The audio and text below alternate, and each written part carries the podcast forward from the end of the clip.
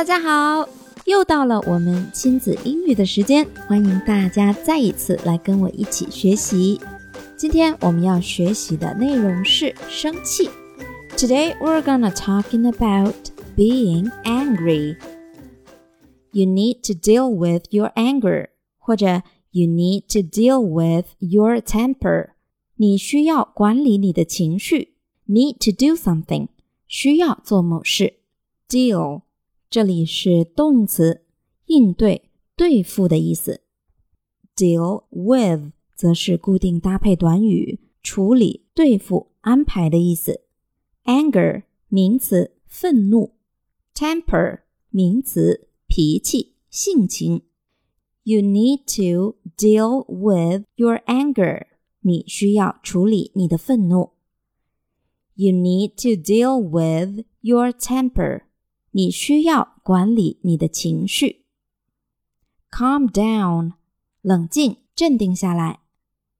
Get over it，处理它，克服它。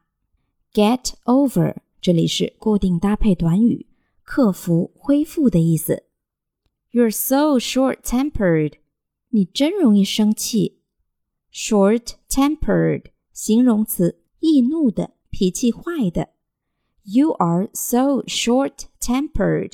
你很容易生气。Why do you get easily bothered? Easily 容易的，bother 烦扰，使恼怒。Bothered 就是烦恼的，感到厌烦的。Why do you get easily bothered? 你为什么很容易就被激怒呢 ？don't lose your temper like that. 不要像那样发脾气。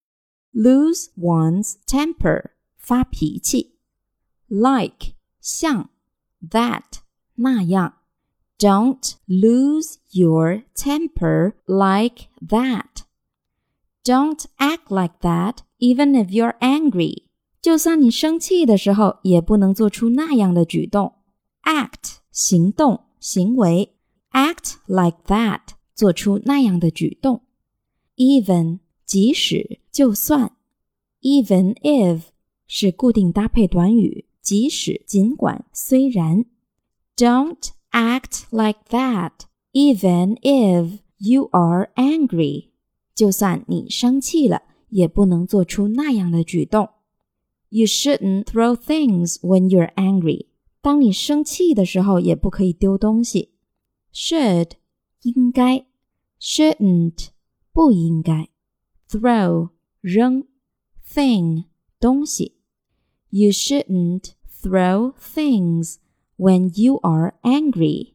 当你生气的时候，也不可以丢东西。Getting angry won't solve anything。生气并不能解决任何问题。Won't 是 will not 不会的缩略形式。 solve 解决 anything 任何事情。Getting angry won't solve anything。生气并不能解决任何问题。Once you're angered, it's not easy to get over it。你一旦生气的话，就很难从怒气当中解脱。Once 一旦万一，angered 生气的、恼怒的。 It's not easy to do something. 做某件事情不容易。Get over 摆脱、解脱。Once you are angered, it's not easy to get over it. 你一旦生气的话，就很难从怒气当中解脱。Why do you get angry with me? 你为什么对我生气呀？Why do you 用来表示对对方做某事原因的询问。Get angry with somebody，对某人生气。Get angry with me，对我生气。Why do you get angry with me？你为什么对我生气？You look ugly when you get angry。当你生气的时候，看起来很丑，或者。You look ugly when you're upset。当你不高兴的时候，看起来很丑，不好看。好啦，关于生气的内容我们就学到这里。生气对身体不好，伤害感情，而且对解决问题其实并没有什么实实在在的帮助。所以呢，我们应该要学会控制自己的情绪，不要随便生气。那么，我们今天的节目就到这里啦，See you。